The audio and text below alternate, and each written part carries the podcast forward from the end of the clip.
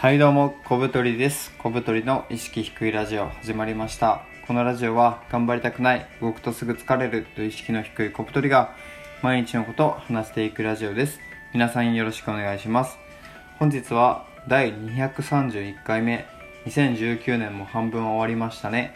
効率化が好きだフリーランスとレベルアップという3本でお送りします。皆さんよろしくお願いします。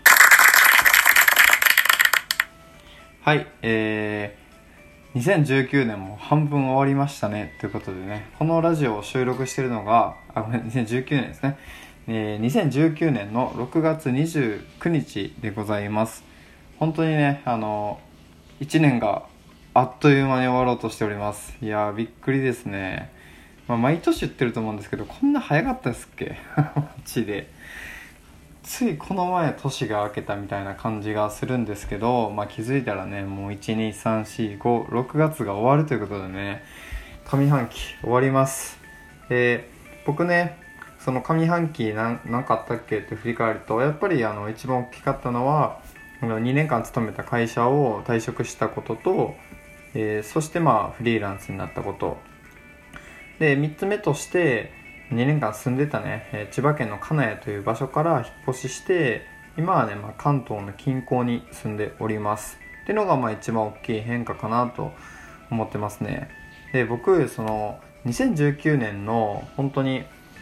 前半前半というかね、まあ、2018年の年末かにその来年のスケジュールとかこうなりたいみたいなのを細かくね立てたんですよ。で最初はね123月ぐらいまではねそれに応じて結構やってたんですけど途中でね急激にねあのなんか仕事辞めたくなってですね。仕事辞めたというか、まあ、会社なんかまあフリーでやってみたいなって思うようになって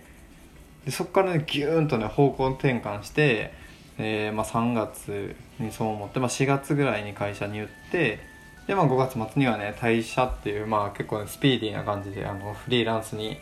なりました。でまあ予定をねしっかり立ててよしこれでいい感じだって思ったんですけどやっぱね予定は予定でしかないなっていうのはねつくづく思います。そのまあ、どっちみちやめようかなみたいなことはちょっと思っててただねそのスキルと貯金を増やしたかったので半年ぐらいはねあの働くつもりだったんですよ最低でも。なんで1月からその6月ぐらいまで違うか1月から9月ぐらいかまで毎月ねこのスキルを身につけようっていう。1ヶ月目はサイト制作ウェブサイトを作る技術ですね。で2個目がそのウェブサイトのデザインとかをする技術みたいなのって決めて本当にねちゃんとね1個ずつやってったんですよ。でそれに応じてちょっとした、仕事もできるようになったりしてあこのペースでいったらあの半年後には結構いい感じになってるなとかって思ってたんですけどそれよりもねあのまああの会社から独立したいっていうねあの思いが強くなって結果ね仕事を辞めて、まあ、フリーランスになったんですけどいや本当にねどんだけ綿密に予定を立てたとしてもね100%ねその予定をずれるっていうのがねまあ改めて思いましたね。あの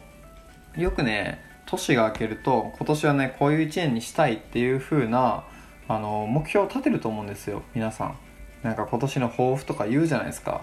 あれってなんかね全然叶わないらしいんですよね。あの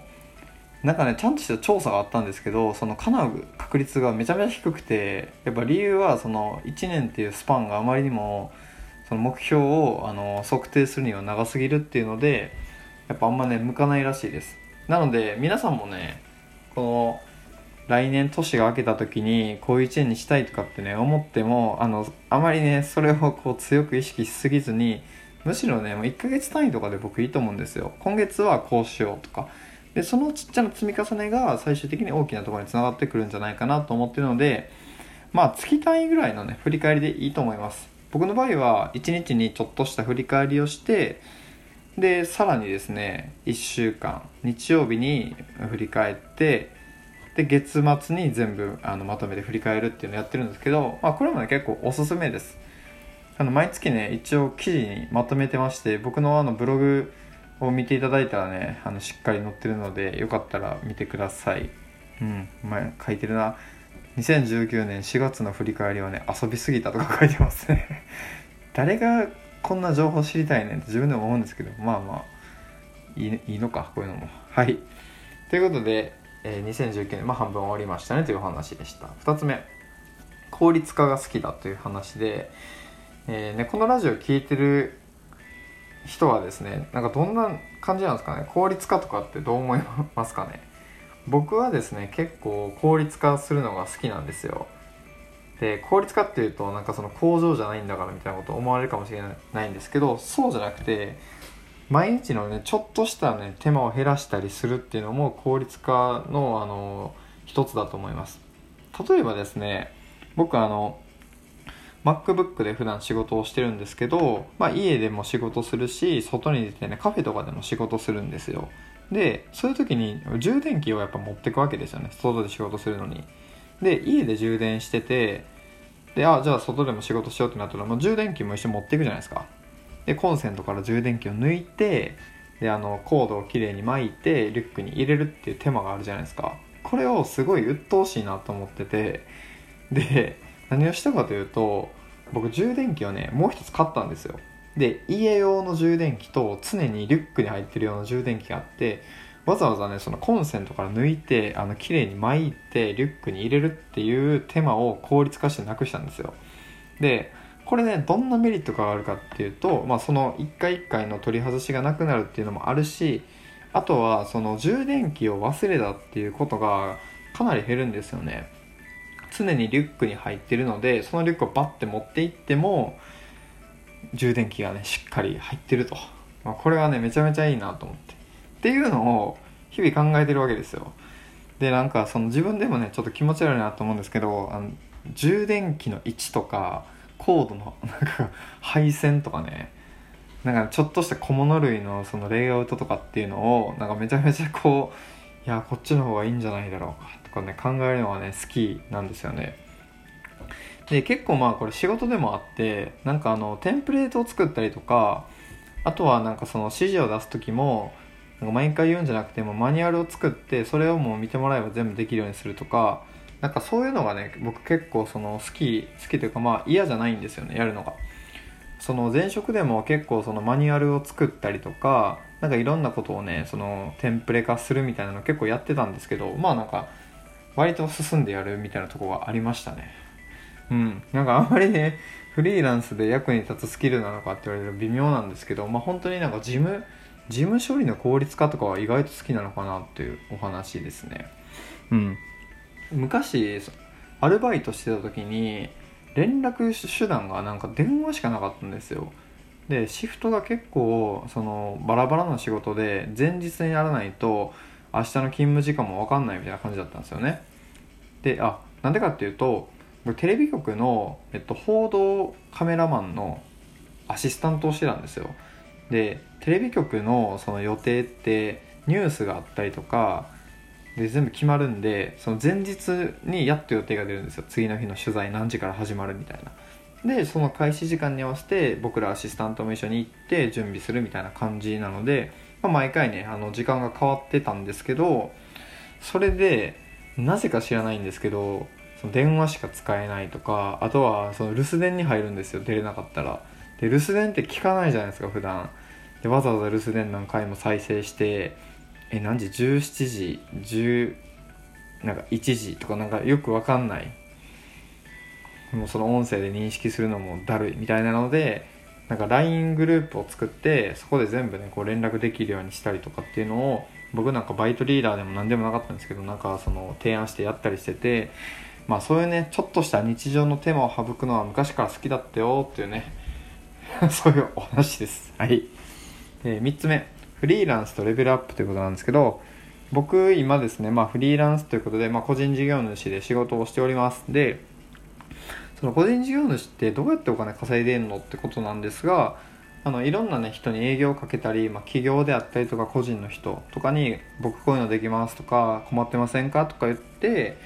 でなんかこう困ってることとかやってほしいことを聞いて「あそれ僕できます」っていう感じで、まあ、やっていくってまあ言うたら結構何でも屋さんに近いんですけどってなった時にその今ね自分にできることしかその受注できないわけですよ。例えば僕はあの記事書くことはできるんですけどあのサイトをね作り上げるっていうのはちょっと、ね、できないんですよね。だったら今後もサイトを作るっていう仕事は多分受注しないしそれだったらね記事を書く方が効率よくお金稼げるので。で記事を書く仕事をいっぱい取ると思うんですけどそれってその現状あるねその自分の技術とか仕事力以上のものじゃないんですよ。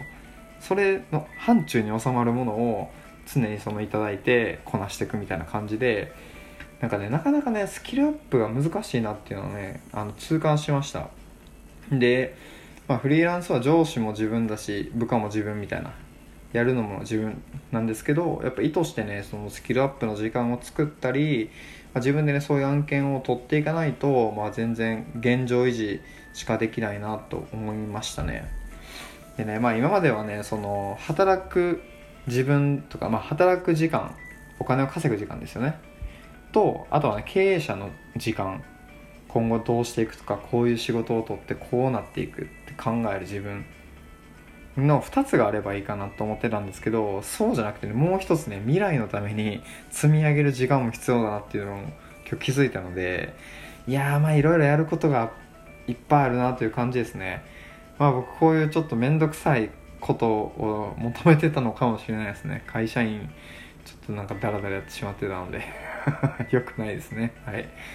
なんでまああのー、自分のねそのスキルアップの時間をちょっと作っていかないとなと思いました。うん。明日がね6月30日で1ヶ月の振り返りをまとめてする時間なのでその時にねちょっとこれ考えてみたいなと思っております。はい。ということで今回は2019年も半分終わりましたね。効率化が好きだフリーランスとレベルアップという3つでお送りしました。では次の放送でお会いしましょう。さよなら。